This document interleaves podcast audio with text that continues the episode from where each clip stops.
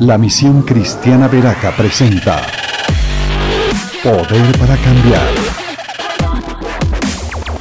Los pastores Henry Castillo y Mabel Silva oran al Señor para que la palabra de Dios establezca el fascinante y poderoso reino de los cielos, impactando tu destino y toda nuestra sociedad, convirtiéndonos en héroes que transforman hasta lo último de la tierra. Bienvenidos. Salmo 9 dice, quiero alabarte Señor con todo el corazón y contar todas tus maravillas. Quiero alegrarme y regocijarme en ti y cantar salmos a tu nombre, oh Dios altísimo, Yadá. ¿Recuerdas? Verso 2. Mis enemigos retroceden, tropiezan y perecen ante ti, porque tú me has hecho justicia, me has vindicado. Tú, juez justo, ocupas tu trono. Reprendiste a los paganos, destruiste a los malvados, para siempre borraste su memoria. Verso 6. Desgracia sin fin cayó sobre el enemigo, arrancaste de raíz sus ciudades y hasta su recuerdo ha sido desvanecido. Pero el Señor reina por siempre, para emitir juicio ha establecido su trono. Verso 8. Juzgará al mundo con justicia, gobernará a los pueblos con equidad. El 9. El Señor es refugio de los oprimidos, es baluarte en momentos de angustia. En ti confían los que conocen tu nombre, porque tú, Señor, jamás abandonas a los que te buscan. 11.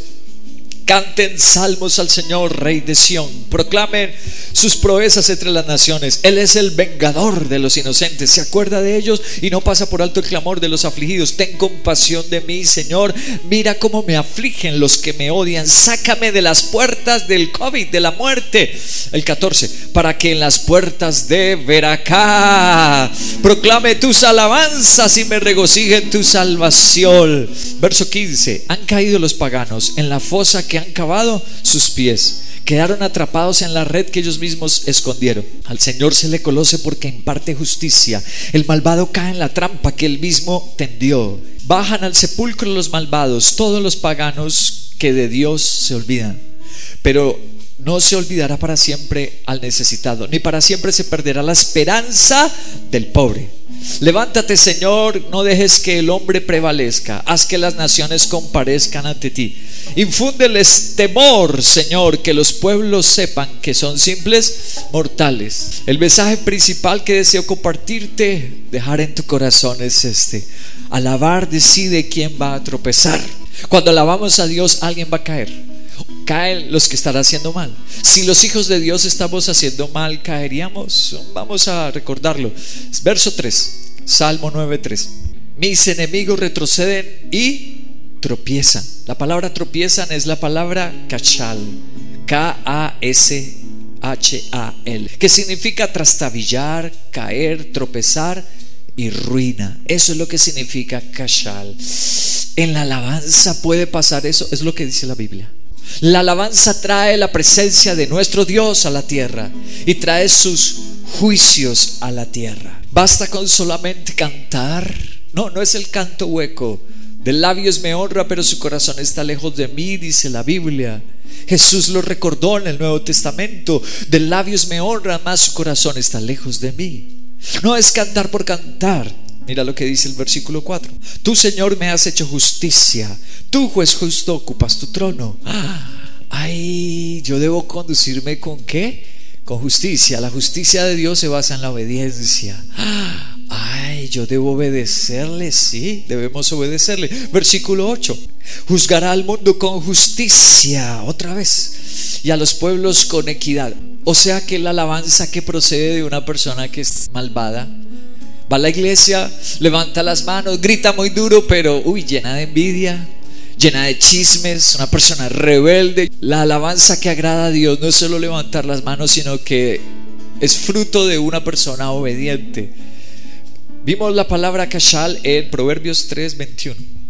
Hijo mío, conserva el buen juicio y no pierdas de vista la discreción. Los hijos de Dios, ¿cómo? Andamos como derechitos, humildes, humilditos. Jesús dijo, aprenden de mí que soy manso y humilde. Dice aquí discreción y buen juicio. Verso 23. Podrás recorrer tranquilo tu camino y tus pies no tropezarán. No cachal. Wow. Cuando estoy caminando bien con el Señor y llego a la iglesia y lo alabo, yo no tropezaré.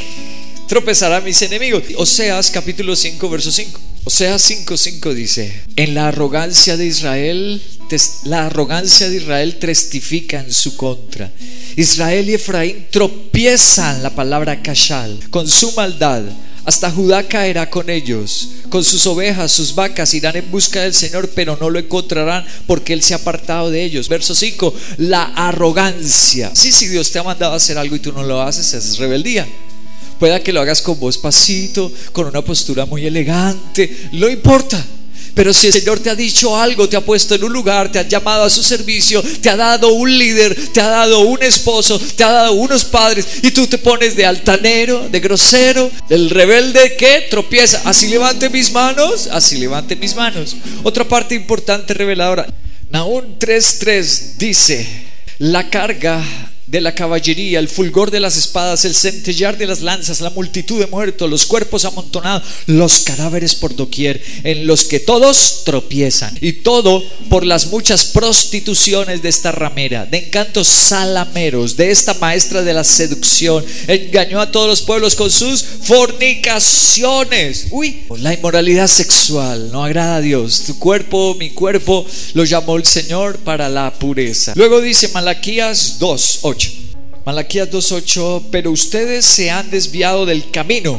Oh, mediante su instrucción han hecho tropezar a muchos. Ustedes han arruinado el pacto de Leví, dice el Señor Todopoderoso. Por mi parte, yo he hecho que ustedes sean despreciables y viles ante todo el pueblo porque no han guardado mis caminos, sino que se han, han mostrado parcialidad en cuestiones de la ley. Versículo 8 dice, han hecho tropezar a muchos, Kashal. Malaquías dice, porque torcieron la ley empiezan a aplicar la Biblia como ellos quieren. Solo un versículo, esto que me conviene, sí.